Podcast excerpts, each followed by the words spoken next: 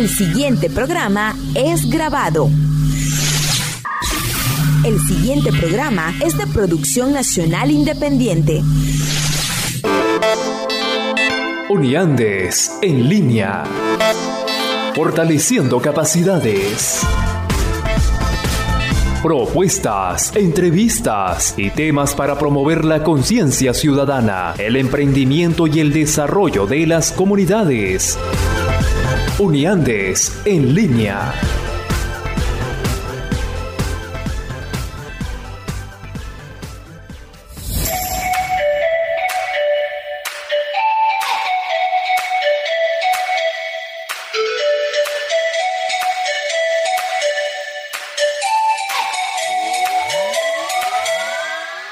Bienvenidos a otro lunes de Uniandes en línea a través de Radio Fe y Alegría 105.9 FM.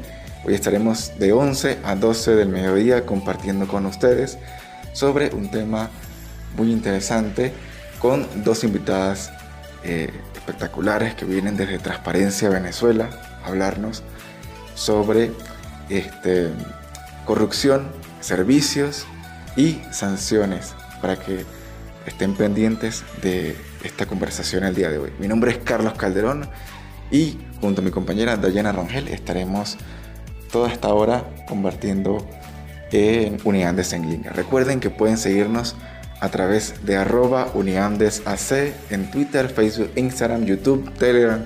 En todas las redes estamos para eh, compartir contenido con ustedes. Bienvenida, Dayana, a Uniandes en línea. Extraordinario lunes, muchas gracias por su sintonía a todas las personas que nos escuchan. Antes de entrar en materia, queremos presentar al equipo que nos acompaña el día de hoy en Radio Fe y Alegría 105.9.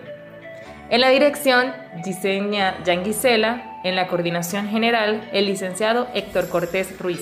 En la producción general, Vladimir Vergara y en la asistencia de producción, Mauricio Ochoa. Estaremos con ustedes, Dayana Rangel y Carlos Calderón, todo, durante toda esta hora para compartir con ustedes. Recuerden que a través de nuestras redes sociales ustedes pueden dejar todos sus comentarios, todas sus preguntas para nuestras invitadas, las podemos responder eh, al final del programa y también participen en nuestra encuesta de, hoy para que pues eh, nos digan cuál próximo tema ustedes quisieran que tocáramos en el programa. Bien, vamos a... Vamos a presentar a nuestras invitadas el día de hoy y los invitamos a estar atentos porque en realidad la información es súper valiosa en el contexto que está atravesando el país y sobre todo la importancia de nuestras instituciones públicas en el momento de rendir cuentas a la ciudadanía. Todo esto marcado en el tema de la corrupción, que es un fenómeno que realmente eh, nos afecta directamente como ciudadanos. Y para eso tenemos hoy en Unidades en Línea a Cristi Rangel y Rita Coello de Transparencia Venezuela, quienes nos van a compartir un poco del trabajo que vienen haciendo de este seguimiento eh, en función del tema de la corrupción y también nos van a dar algunos datos interesantes. Bienvenida Cristi, bienvenida Rita a Unidades en Línea. Muchísimas gracias, Carlos. Es un verdadero placer poder compartir en este espacio. Quiero eh, informar a la audiencia que Transparencia Venezuela es una organización no gubernamental, pluralista, sin ninguna militancia política, cuya misión es procurar que en nuestro país la corrupción deje de ser la norma muchísimas gracias Carlos y Dayana por eh, ofrecernos este espacio, eh, permitir compartir con las personas eh, parte del trabajo que nosotros realizamos. Mi nombre es Rita Coello, también formo parte de la Coordinación de Transparencia Venezuela y bueno, estamos eh, totalmente abiertos a, las preguntas que tengan al, final. Hoy tenemos, como dijo Dayana, una información que es muy importante que la gente la, digiera y la, entienda, porque al final el tema de la corrupción nos afecta absolutamente a todos los ciudadanos. No son temas aislados, no es que tienen que ver nada más con un gobierno, sino que nos afectan a todos. Bien, eh, Rita o Cristi, la que, la que quiera comenzar a responder. Vamos a, digamos, darle un marco general a las personas que nos están escuchando de cuál ha sido el, proceso que ha llevado a este nivel de, corrupción o a estas fallas en los servicios públicos que tenemos actualmente. Bueno, podemos iniciar aclarando a la audiencia qué significa corrupción. La corrupción es toda aquella situación en la que ocurre un abuso de poder que fue delegado de un colectivo a un representante. Y cuando este representante abusa de su poder para fin personal o para favorecer a su entorno o a su grupo político, entonces estamos en presencia de corrupción. En los casos de corrupción eh, puede estar involucrado el sector público y también puede estar involucrado el sector privado, pero nuestra organización fundamentalmente analiza el problema de la corrupción en el sector público porque es el que tiene mayor impacto en la gente. También pueden haber perjuicios de la corrupción privada, pero el daño de la corrupción en el sector público es mucho mayor. Y lo vemos claramente en los problemas graves de déficit de servicios en nuestro país que tienen como trasfondo un patrón que Transparencia Venezuela ha denominado el patrón de gran corrupción. Específicamente hablamos de que desde hace aproximadamente eh, casi 20 años en nuestro país se aplicaron unas políticas como los controles de precios, el control de cambios, que generaron incentivos perversos. A raíz del control de cambios se dieron casos gravísimos de, corrupción porque algunas personas sacaron ganancias accediendo a divisas subsidiadas y no era para traer bienes y servicios al país, sino para hacer negocio con esto, es decir, que el control de cambios fue un incentivo a la corrupción. Y más adelante, además de estas políticas, pues el gobierno decidió hacerse empresario, expropió, extatizó, confiscó muchísimas empresas entre ellas las que están vinculadas con la prestación de los servicios, por ejemplo, en el sector eléctrico, la cadena de valor del sector eléctrico tenía participación privada y participación pública y habían varias empresas por regiones en todo el país. Y el gobierno a partir de 2007 crea Corpoelec y luego en 2010 con una ley concentra toda la cadena de generación, distribución y comercialización al a cada uno de los em, receptores del servicio eh, en una sola empresa. Concentró todo y asumió que era algo estratégico, que era importante que el sector público se hiciera cargo y justamente coincidió esas decisiones con problemas inmediatamente en el abastecimiento del servicio eléctrico. Pero no solamente pasó con la electricidad, pasó también con el servicio de agua, pasó también con eh, cadenas de valor dentro del sector petrolero, por ejemplo, la distribución minorista del combustible, la distribución minorista del gas, que son los servicios en los que encontramos mayores problemas, pero paso ahora pues el comentario a Rita para hablar de qué caracterizó la gestión de esas empresas. Antes, antes de, Rita que te, vamos a hacer una pausa en este segmento y al regreso comenzamos con esa, esa, ese comentario que es muy importante para, para complementar esta información. Vamos a un corte en unidades en línea y regresamos dentro de unos minutos. Ella se ha cansado de tirar la toalla, se va quitando poco a poco de la araña. No ha dormido esta noche, pero no está cansada. No miró ningún espejo pero se siente todo guapa hoy. Ella se ha puesto color en las pestañas, hoy le gusta su sonrisa. No se siente una extraña, hoy sueña lo que quiere, sin preocuparse por nada. Hoy es una mujer que se da cuenta de su alma. Hoy vas a descubrir que el mundo es solo para ti, que nadie puede hacerte daño, nadie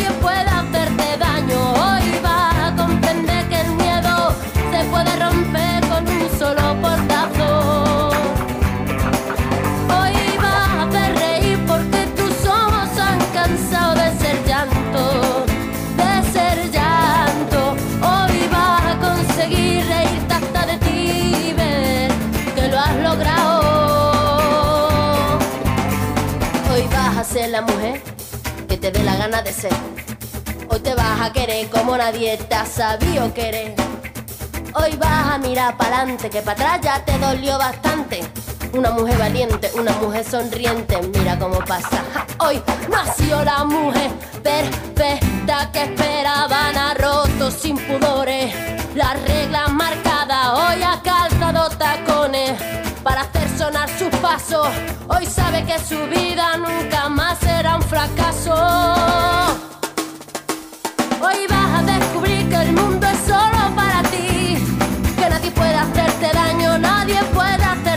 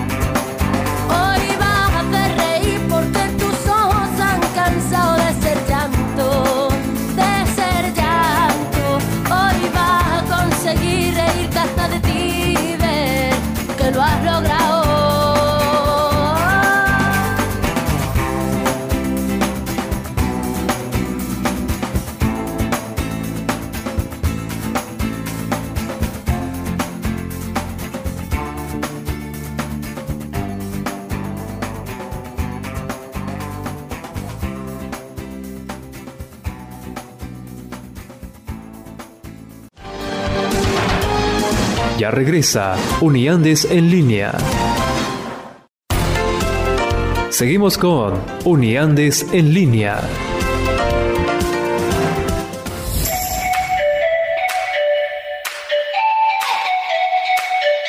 Regresamos luego de esta pauta musical para continuar con nuestra conversación el día de hoy con Cristi Rangel y con Rita Coelho de Transparencia Venezuela retomamos el tema anterior y quisiéramos que Rita nos conversara acerca de las características de la gestión de las empresas del Estado. Bueno, siguiendo un poco en la tónica que ya había eh, comenzado a, mencionar Cristi sobre el patrón de gran corrupción que, se ha identificado, que está presente en nuestro país a raíz de investigaciones que ha realizado Transparencia Venezuela.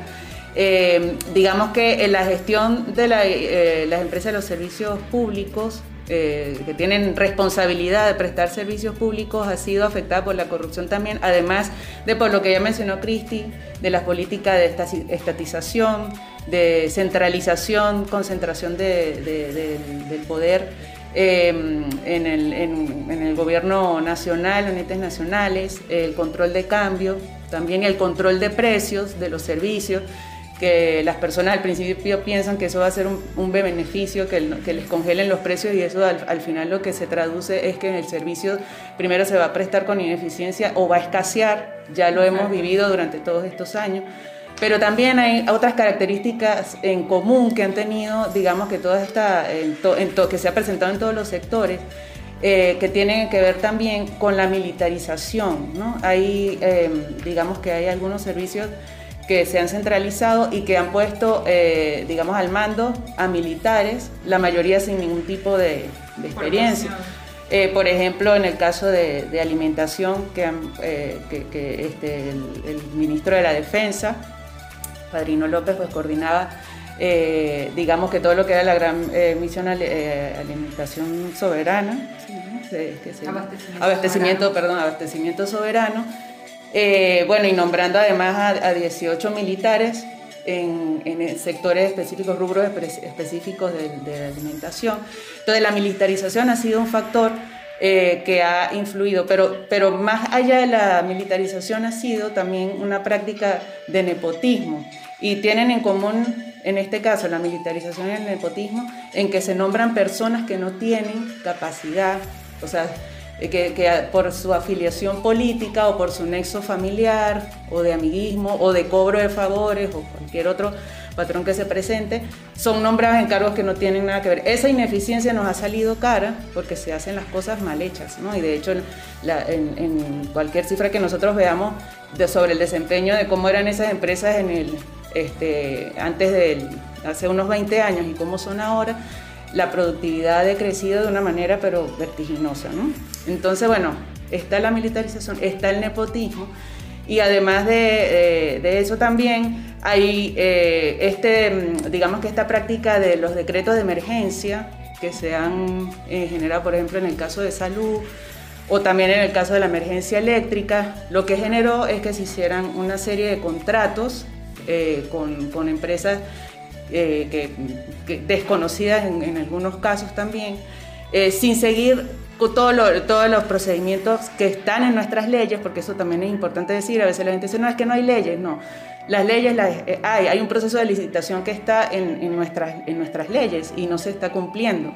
Entonces, eh, todo esto, todos estos elementos eh, han generado de alguna manera que la corrupción, digamos que sea la norma en lo que es la gestión de estas empresas y de estas instituciones que tienen que ver con la prestación de servicios públicos y es una causa importante de que nosotros hoy en día suframos el deterioro que sufrimos en la prestación de servicios del agua, de electricidad, y eso está comprobado con, con cifras que ustedes incluso los invitamos a que visiten la página de Transparencia Venezuela, que la voy a decir ahorita, eh, eh, www.transparencia.org.be, y ahí pueden encontrar todos estos eh, resultados de estos informes si quieren mirar con más detalle las cifras de las que le estamos eh, hablando. Excelente, Cristi, gracias por, eh, perdón, Rita, por tu, participación. Eh, en el marco de todas esas eh, situaciones que has mencionado, creo que Cristi nos tiene algunas cifras en función, sobre todo en el, estado de Mérida, para que la gente conozca sobre todo el tema eléctrico y el tema del gas, que son los principales servicios que se ven afectados en muchas comunidades, pero principalmente por este fenómeno de la corrupción, ¿no? Sí, hablemos en primer lugar del tema de electricidad, que tiene que tener una mirada nacional, porque como comenté en la primera intervención, la empresa nacional Corpoelect centralizó toda la gestión del servicio eléctrico. Bueno, luego de que se estableciera por un decreto del presidente Chávez la emergencia eléctrica, se anuló totalmente la ley de contrataciones públicas. Esta ley de emergencia eléctrica permitió que tanto Corpoelect como PDVSA, como la Vicepresidencia de la República, realizara contratos y los adjudicara a dedo. Fueron más de 40 contratos para proyectos que tenían como misión aumentar la generación de energía. Sin embargo, estos 40 contratos adjudicados a dedo y que implicaron una inversión de 37 mil millones de dólares, eh, de estos 37 mil millones de dólares, 23 mil millones eran sobreprecios de esos contratos. Se adquirieron eh, equipamientos con tecnología obsoleta. Se adquirieron equipamientos para ser ensamblados en Venezuela que nunca fueron terminados de ensamblar. Tenemos dos grandes proyectos que tuvieron un impacto importante en que no se lograra el aumento de la oferta de energía, que fue eh, la eh, represa o el, proyecto de Tocoma, también allá en Guayana, que a pesar de una inversión inmensa en la que estuvo involucrada Odebrecht y estuvo involucrada una empresa argentina, se alcanzó un 87% y no se culminó. Y ahí hubo una inversión grandísima. Y tenemos, para el caso de Mérida, la inversión en la planta termoeléctrica Luis Zambrano, ubicada en el municipio Alberto Adriani, que fue concedida a una empresa china financiada con deuda china, dinero que seguimos debiendo, todavía tenemos una gran deuda con China, y en la que eh, todos sabemos que no está funcionando. Eh, hubo fallas, eh, el diseño de esta planta termoeléctrica eh, se hablaba de que era dual porque iba a funcionar eh, tanto con gas natural, bueno, era una empresa diseñada para gas, pero en esa zona no hay gas. Y ahora ya vamos a hablar del gas. Entonces ha tenido que funcionar el poco tiempo que funcionó con gasoil, con unos requerimientos de mantenimiento que no se han logrado. Y eh, también el vapor iba a contribuir a la generación de energía, pero este sistema dual en ningún momento funcionó bien y, no ha servido para resolver las necesidades energéticas de nuestro estado. Para la muestra, pues todos los apagones que, hemos, que se registran en las comunidades dos y tres veces al día, que eh, dentro del observatorio la gente propone, que hemos documentado todas esas eh, reportes. Así es. Entonces, bueno, adjudicaciones a dedos, adquisiciones con sobreprecio, tecnología obsoleta en el caso de electricidad. Vayamos ahora al tema del gas. Para hablar del gas necesariamente tengo que hacer mención a lo que ha ocurrido en la industria petrolera, porque la caída en la producción petrolera arrastró también la caída en la producción del gas asociado a la explotación de petróleo y el gas no asociado. Entonces, en el sector petrolero eh, sabemos que se Hubo un despido del personal calificado con años de experiencia, más de 20.000 trabajadores despedidos, y luego decisiones políticas y utilizar a la empresa petrolera como una herramienta política y no como una empresa de producción de petróleo. A PDVSA se le adjudicaron competencias que no eran propias de su misión, se politizó totalmente, contrataron un número de trabajadores, eh, en el año 99 habían 40.000 trabajadores, en el año 2015 ya eran más de 140 mil trabajadores en una empresa cuya productividad venía decayendo notablemente. Sí, estos son datos muy impactantes que es importante que todos los ciudadanos puedan conocer para que estén informados de manera veraz. Vamos a hacer un pequeño corte musical y al siguiente segmento pues vamos a seguir retomando esta conversación y hablar un poco del tema de las sanciones y esa influencia que ha tenido en esta situación. Vamos a un corte y regresamos en Unidades en línea a través de Radio Fe y Alegría 105.9 FM.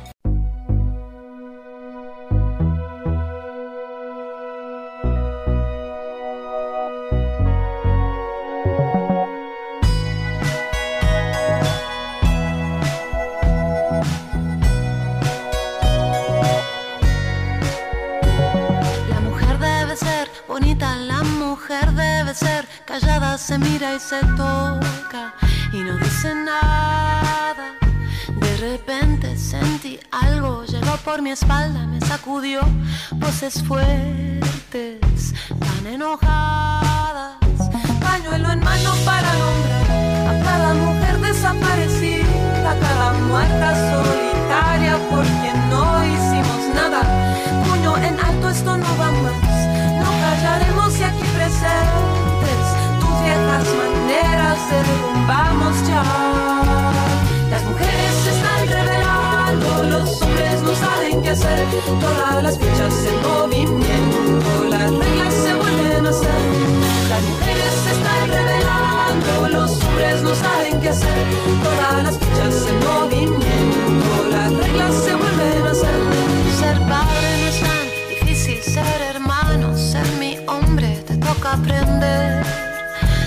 escucharnos. No intentes contar esta historia, mi presente y mi pasado con esta voz. Hoy voy a narrarlo, pañuelo en mano para nombrar a cada mujer desaparecida, a cada ausente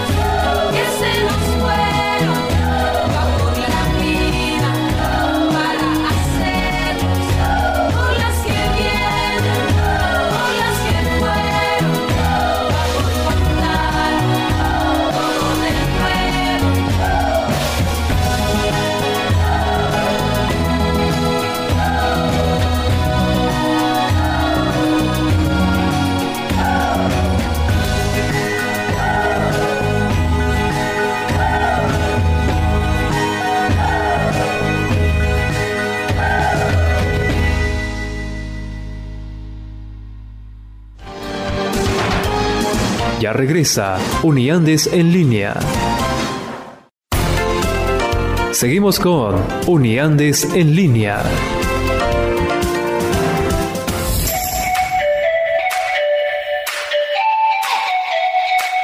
Regresamos a nuestro tercer segmento en Uniandes en línea el día de hoy. Queremos invitarlos a que nos sigan en nuestras redes sociales www.uniandes.org, en Instagram y en Twitter uniandesac. Continuamos eh, con la doctora Cristi Rangel, que nos va a seguir aportando datos súper importantes sobre el funcionamiento de los servicios públicos o sobre la gestión que han tenido los servicios públicos en el marco de, la corrupción. Y sobre, todo, y sobre todo, perdón, en, el tema de Mérida, que es una, eh, una información que queremos que nos compartas para toda la ciudadanía que nos está escuchando. Sí, bueno, para cerrar con el tema de la industria petrolera PDVSA, eh, esta empresa está siendo investigada en Venezuela y en el extranjero por delitos de compras con sobreprecio, lavado de dinero, eh, sobornos, eh, vínculos también o asociación para delinquir de funcionarios de la empresa PDVSA con contratistas y proveedores, etc. Y eso ha causado gravísimos problemas que han tenido el impacto en la producción.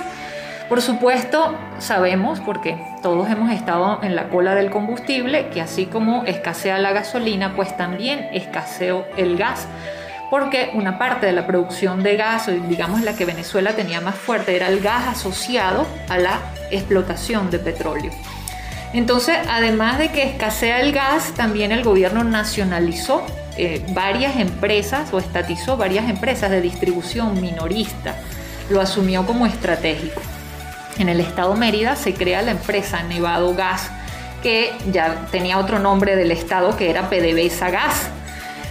Y hemos visto en, en una vida relativamente corta de la empresa Nevado Gas cómo han surgido denuncias de ciudadanos de situaciones de corrupción.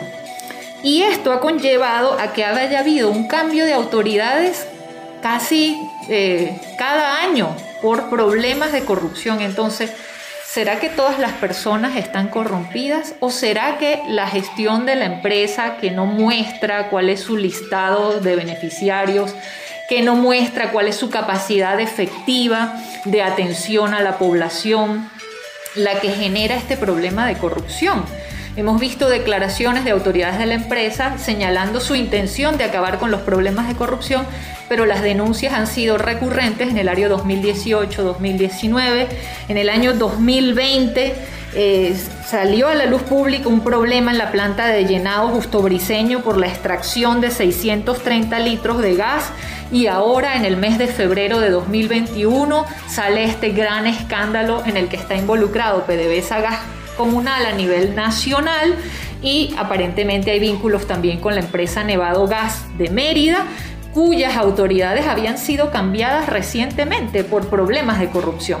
Entonces, hicimos una petición de información desde Transparencia Venezuela para Nevado Gas el año pasado, justamente porque como ciudadanos queríamos saber cuál era la capacidad real de atención de la empresa, cuál era la cantidad de gas de la que disponían, eh, cuáles eran sus estructuras de costo y su situación financiera y esa, esa carta no fue respondida. Entonces, eh, la intención de transparentar la gestión no se declara, sino se demuestra con hechos. Entonces, que rindan cuentas, que le digan a la ciudadanía realmente cuál es su capacidad de atención, pero no lo hacen porque politizan la, la prestación del servicio a través de los CLAP, hacen ver a la gente que el gobierno les está haciendo un favor, en la prestación del servicio y, vimos, documentamos el año pasado también en Transparencia Venezuela cómo la entrega de tanto alimentos como servicios se usó para la campaña electoral a la Asamblea Nacional de diciembre de 2006.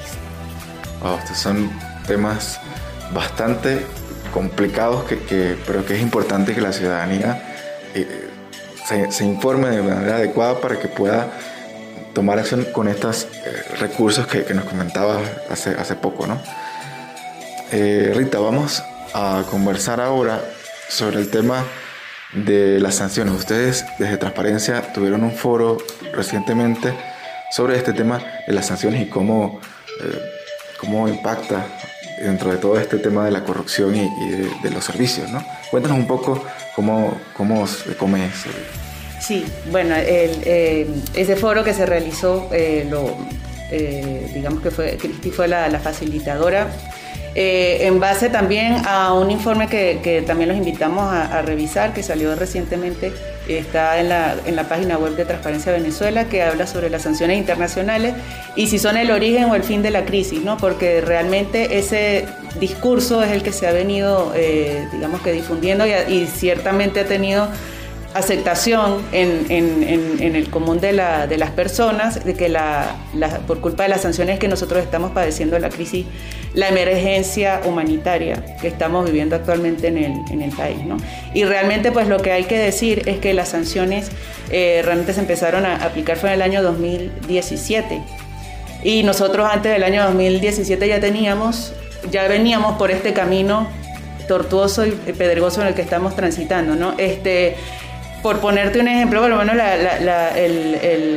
producción petrolera en PDVSA empezó a decaer a partir del año 2002, eh, bastantes años antes de, las sanciones, ¿no? Y así te puedo citar otros ejemplos de otro, otros sectores, ¿no? Realmente nuestra crisis venía antes. Por supuesto que hacía tal vez agudizado ciertas eh, situaciones que ya se venían eh, presentando, pero no son, eh, digamos que la causa principal de la crisis que nosotros estamos viviendo. Nosotros queremos volver a enfatizar lo que, con lo que comenzamos nuestra intervención de hoy. la, crisis que nosotros estamos viviendo actualmente en el país tiene su origen principal en la corrupción. Este, y no es porque nosotros vamos a defender el tema que nosotros estamos trabajando en la organización, es que realmente ya ha sido comprobado con, informes, con, con, datos, con análisis de expertos, que la corrupción es la que nos ha llevado hasta esta situación que estamos eh, viviendo hoy. Y eso es importante que también la gente lo, lo entienda, porque como decíamos también anteriormente, no, es, no son hechos aislados, es que realmente gracias a todo ese, ese patrón del que hablamos este, hace unos minutos y todo esto, y además que lo ven eh, corroborado con la cifra que acaba de presentar eh, Cristi sobre el gas, sobre la, electricidad, sobre PDVSA, este, nosotros ahorita estamos viviendo esta crisis por ese patrón de corrupción que se generalizó. Exacto, es, es una historia que viene, que viene de larga data y es importante que la gente también haga memoria para que esa información no se, o sea, esta situación no se le achaque solamente al tema de las sanciones, sino que entendamos que eso viene de mucho más atrás. Vamos a una pausa musical y al regreso ya vamos a dar eh, recomendaciones finales, algunas eh, cositas que nos quieren compartir las eh, chicas de Transparencia Venezuela. Vamos a un corte y regresamos en unos minutos en Uniandes en línea a través de Radio Fe y Alegría 105.9 FM. No sé si soñaba, no sé si dormía y la voz de un ángel dijo que te diga, celebra la vida.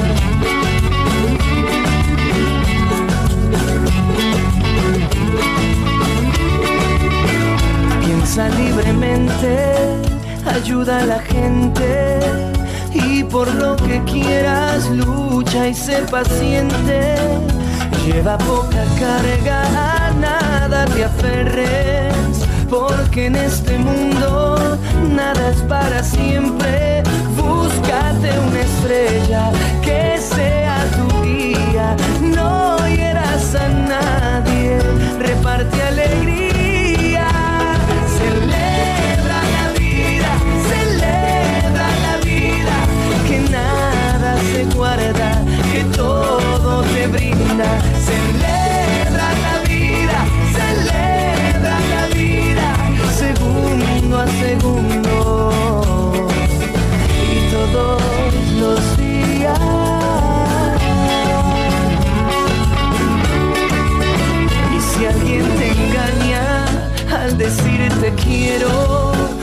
más leña al fuego y empieza de nuevo no dejes que caigan tus sueños al suelo, que mientras más amas, más cerca está el cielo. Grita contra el odio, contra la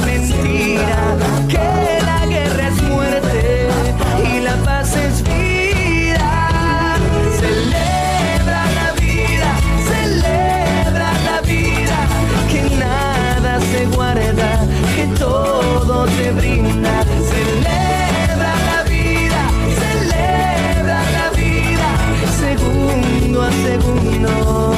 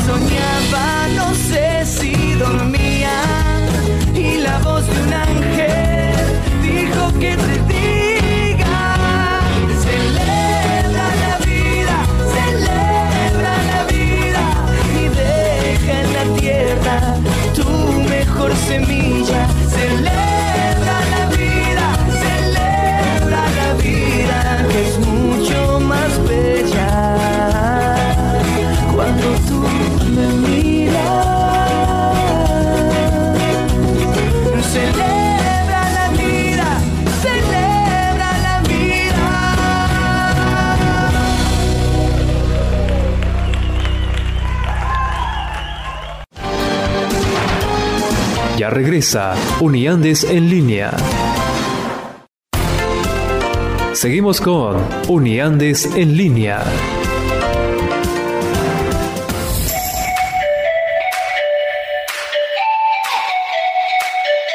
Regresamos a Uniandes en línea, nuestro cuarto y último segmento del día de hoy. Primeramente agradecerles a Cristi Rangel y a Rita Coelho por toda la información que también podrán escuchar más adelante en nuestro canal de YouTube y por el canal de Anchor y Spotify. Exacto. En cualquier momento que quieran. Si no pueden ver este programa en vivo, lo pueden revisar a través de nuestra cuenta en Anchor y Spotify. Exactamente. Entonces, bueno, eh, queremos, quiero hacerles algunas preguntas, sobre todo en el sentido de que los ciudadanos sepan qué acciones pueden emprender para, primero, para seguir visibilizando la situación de los servicios públicos, que es quizás su área más cercana. En segundo lugar, eh, ¿qué acciones se hacen desde Transparencia Venezuela? O sea, hay un tipo de, quizás de orientación, algún tipo de acompañamiento a la ciudadanía y si tienen algunas actividades eh, planificadas eh, para este trimestre, para estos próximos meses, entonces bueno, los micrófonos son de ustedes. Eh, sí, bueno, gracias Dayana por las preguntas. Eh, realmente nosotros, por supuesto que toda esta labor que nosotros hacemos de, concientización tiene que ver también con, algo muy importante que es que la ciudadanía entienda el problema. Eh, yo sé que a veces la gente no tiene tiempo de estar leyendo informes y todo lo demás, pero si hay que hacer eh, digamos que el gran esfuerzo, y se lo pedimos a las personas, de documentarse o de, por ejemplo, no estar eh, creyendo. Nosotros por lo menos hacemos eh, también foros y talleres sobre la desinformación y sobre herramientas de verificación personal. Eso es algo, una acción muy sencilla que la gente puede hacer. Simplemente no difundir información si no está segura de su, de su contenido y entonces hacer darse la tarea de primero investigar y averiguar un poquito antes de difundir la información. Ya ahí está haciendo un gran trabajo porque la desinformación eh, digamos que ha generado, genera consecuencias al, final en la opinión eh, pública que pueden ser perjudiciales para, para, para, las mejoras de nuestra calidad de vida al, final, ¿no? que es lo que nosotros buscamos. Otras acciones puntuales también que, que, que, en las que nosotros también apoyamos a las personas y las asesoramos, las orientamos, es hacer peticiones de información, es preguntar. Preguntar en, este, bueno, pero ¿por qué yo no estoy recibiendo el gas? ¿Por qué yo tengo que, que hacer todos esos sacrificios que tengo que hacer para tener una bombona de gas en, en mi casa? Ok, Rita, entonces para hacer las peticiones, vamos a aclarar, ¿las pueden hacer las personas a título personal o tienen que ir acompañadas por lo menos por algún ente, alguna organización, la universidad o simplemente el ciudadano puede hacer su recurso de petición y llevarlo a la institución? Sí, cualquier persona, y de hecho eso está contemplado en nuestro marco legal eh, vigente en la Constitución, se garantiza eh, el derecho de acceso a la información, además dice, también que tiene que ver con nuestro derecho también a la libertad de expresión. Em, nosotros tenemos, cualquier ciudadano puede, eh, puede hacer, lo que nosotros recomendamos es que lo haga por escrito para que quede evidencia de alguna manera de que la persona fue y preguntó y tener, llevar su cartica, su copia, donde se la reciben y, tener eso como, como, digamos, como respaldo de que hizo la, petición, son 20 días eh, continuos que tiene eh, la institución para responder y que la persona tenga, digamos que también la voluntad de ir haciéndole seguimiento de esa respuesta porque le tienen que responder, ¿no? Y preferiblemente por escrito, también debería ser la, respuesta. Entonces cualquier persona puede, no tiene que estar. Ahora, también decimos, si, si va un grupo de personas, también puede tener más, digamos que más impacto la, solicitud, ¿no? Y de hecho nosotros estamos justamente ahorita eh, haciendo una ola de peticiones de información eh, pidiéndole rendición de cuentas sobre la, gestión del año 2020 a una serie de organismos aquí acá en Mérida, eh, regionales y, locales, bueno, la gobernación, la alcaldía, para que nos, nos digan, bueno, cómo, cómo, se usaron los recursos, en qué se emplearon los recursos. Entonces son acciones muy, eh, digamos que puntuales que nosotros podemos llevar a cabo, ¿no? Entonces, también queremos hablar de la coalición anticorrupción, por eso le voy a dar entonces la oportunidad a Cristi para que nos Sí, eh, insistir en que tenemos el derecho de preguntar y los funcionarios públicos el deber de contestar, que está tipificado en la Constitución, en la Ley Orgánica de Procedimientos Administrativos, en la Ley contra la Corrupción, en la Ley Orgánica de Administración Pública. Además, exhortamos a los ciudadanos a la denuncia. Hay un contexto contrario a la denuncia en nuestro país La gente tiene temor porque han habido actos de represión y de censura para las personas que denuncian. Pero aún así, nosotros invitamos a la población a utilizar nuestra aplicación de denuncia eh, dispuesta para dispositivos inteligentes, teléfonos o tabletas, que se llama Dilo aquí, la pueden encontrar en las tiendas de los teléfonos inteligentes de forma gratuita. También tenemos un correo electrónico denuncia y tenemos unos números de teléfonos que están disponibles en nuestro portal web transparencia.org.be. La denuncia nos ayuda a dejar prueba de las cosas que han ocurrido, a preparar casos pudieran ser eh, presentados en Venezuela o que pudieran ser presentados internacionalmente.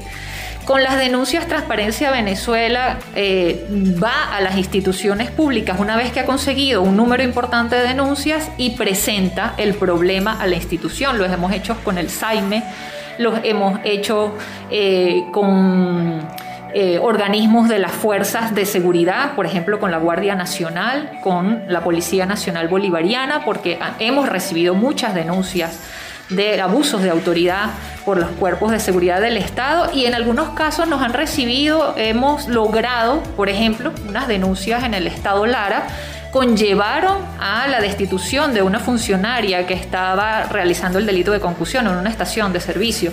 Entonces, sí pueden ocurrir hechos favorables y eh, detenemos un poco esa, esa sensación de que las autoridades pueden hacer lo que quieran y que todos vamos a someternos a esos abusos de poder. Excelente, Cristi.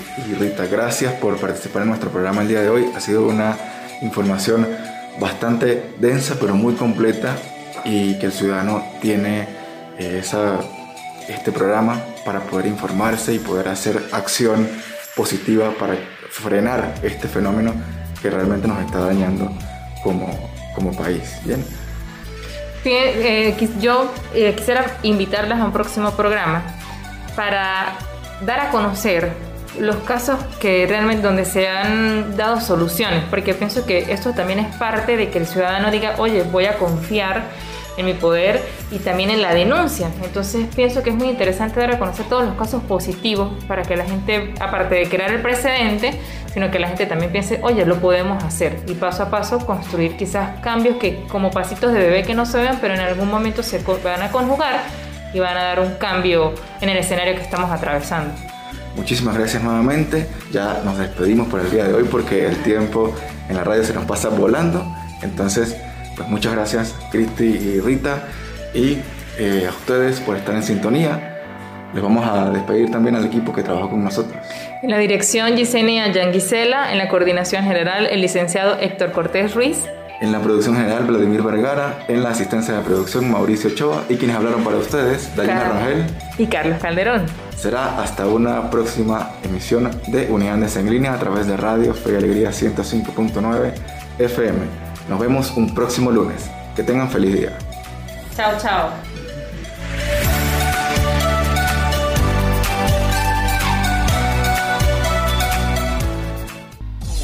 Existen muchas maneras de lograr tus metas y a su vez fortalecer tu comunidad.